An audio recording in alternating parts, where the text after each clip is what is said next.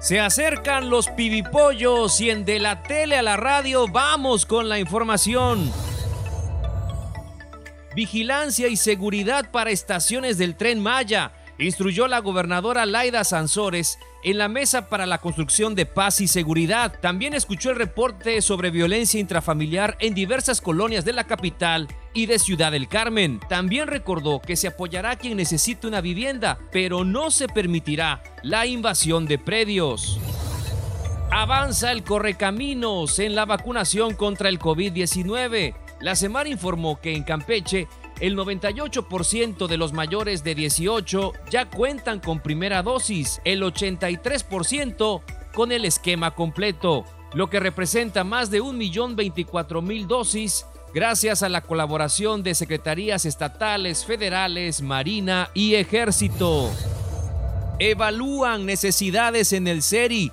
La gobernadora Laida Sansores realizó recorrido junto con la secretaria de Salud y el director del Centro de Rehabilitación. Se necesita mucha talacha, herrería, cancelería, puertas, aires, albañilería, de todo.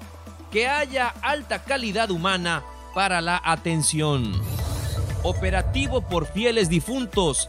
Mario Lizalde y los bomberos lo tienen claro. La gente que va a instalar los altares en su vivienda tiene que tener en cuenta que el material que va a utilizar, las veladoras o velas, estas pueden ser de alto riesgo, sobre todo si son este, veladoras de, con vaso de plástico, esas no son recomendables.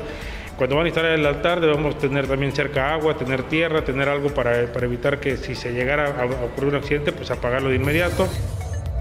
Hay quienes visitan cementerios con anticipación, todo para evitar aglomeraciones. Don Eufemio Zárate, vendedor de flores y veladoras, también se gana la vida haciendo limpieza de tumbas. Tenemos 20 años ahí en la puerta.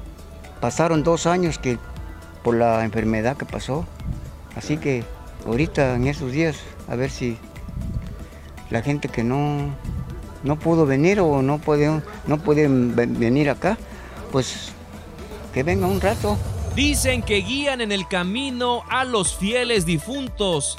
Es la flor de cempasúchil, elemento importante en los altares. Las ventas han aumentado, según Fernando Suárez, comerciante. La maceta la traemos en 70 pesos tenemos precio también de mayoreo para las personas que quieran hacer su negocio. Depende, para las ofrendas más que nada las ocupan, ya que utilizan más eh, como el ramo de, de pero nosotros la traemos en maceta con raíz. Que no falte el pan dulce. En Zamulá, don Manuel Jesús Chávez y su familia elaboran pan francés y pan grande hasta tienen demanda en otros estados. Esperemos que nos vaya bien, primeramente Dios. Ya ve que el pan es, el principal para, para, la mesa y para, para el altar. Y es que por la temporada el pan podría tener un aumento de hasta 10 pesos en el precio. Se digitalizan certificados. El próximo año, el proyecto de modernización del registro civil permitirá la expedición de actas de defunción de manera digital. Así lo informó Gustavo Quirós, director del registro. Escaneando todas las actas, que ese es el proceso de modernización, estamos en un 70% más o menos.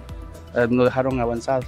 Renapo nos está pidiendo pues, este, que ahora se lleve a cabo las, las defusiones registradas vía internet. Se va a plantear un proyecto piloto para enero. Posiblemente seamos nosotros porque somos un estado pequeño. Unidades itinerantes del Instituto de la Mujer partieron rumbo a Champotón para brindar atención gratuita a más de 120 mujeres de la maquiladora durante estos días. Antes estuvieron en Tenabo, donde se atendió a 150 mujeres. Avanza el tren Maya. El titular de la oficina de la gobernadora Armando Toledo Hamid presentó avances en la construcción del proyecto y destacó la liberación de tramos.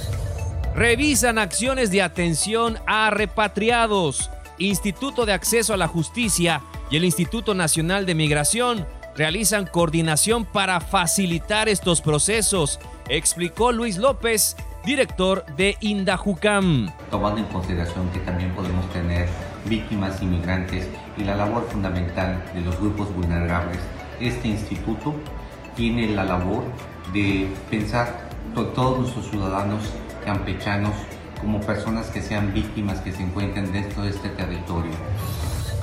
Entregan nombramientos en Indefos. El titular de la CEDESI, Carlos Martínez Saqué, tomó protesta a José Guzmán Chi como nuevo director del Instituto de Desarrollo y Formación Social, así como a tres servidores públicos. En el Congreso, este jueves diputados locales aprobaron la legislación hacendaria y fiscal en materia de subcontratación, tasa fija del 3% sobre nómina y aplicaciones informáticas para la contratación de servicios de hospedaje. Que se investigue, piden diputados sobre irregularidades y excesos del gobierno anterior. Opinaron Adrián Ortiz Lanz del PRI y Pedro Cámara del PAN. Si hay algo, alguna anomalía, hay alguna irregularidad, insistimos una y otra vez, nosotros no vamos a ser tapadera de nadie que presenten, que no solo se presenten listas, que se presenten denuncias y que se proceda conforme se tenga que proceder. Si al final del día sea realmente un cambio verdadero y, se terminen de, dar este tipo de situaciones, o realmente sea nada más un, tema mediático que a largo plazo siga siendo igual, no, lo sabemos. Todo el recurso público que se ejerce de esa manera reprobable, al final del día tenemos demasiadas carencias en el Estado. No a las invasiones señaló el diputado del PRI, Ricardo Medina Farfán. Creo que debe ser algo, un mensaje muy contundente que finalmente no se van a permitir este tipo de actividad. Yo creo que al final lo que se debe hacer todo es con base en la ley con base en la ley, respetando por supuesto la ley, respetando los derechos humanos de las personas, pero también evidentemente los ilícitos no pueden ser tolerados de ninguna manera. Intensifican acciones en el INE, informó el vocal del Registro Federal de Electores, Ernesto Rodríguez Juárez. Esta campaña concluye el próximo 15 de diciembre. Es la fecha límite para concluir con estas actividades y después ya retomaremos la campaña anual permanente con otras acciones. Ampliamos el horario del módulo de Carmen, tanto el de Carmen como el de nuestra ciudad capital labora de 8 de la mañana a 8 de la noche, de lunes a viernes. Los módulos móviles ahora ya están yendo a comunidades para acercar el servicio a la ciudadanía. La Secretaría de Educación premió a los ganadores del concurso de fotografía y dibujo por el mes de la campechanidad. Facebook impulsa programa piloto para el desarrollo digital de comunidades indígenas. Habló Janet Arriola de la Fundación ProMéxico. Eh, trabajar o ser ese puente que pueda brindar esas capacidades a los pueblos indígenas es eh, nuestra razón de ser, que el tema tecnológico es algo muy serio y que sería algo de verdad muy fácil de implementar. Por los 30 años de la Escuela Normal de la Licenciatura en Educación Física de Calquiní, impartieron taller para la iniciación deportiva en el atletismo.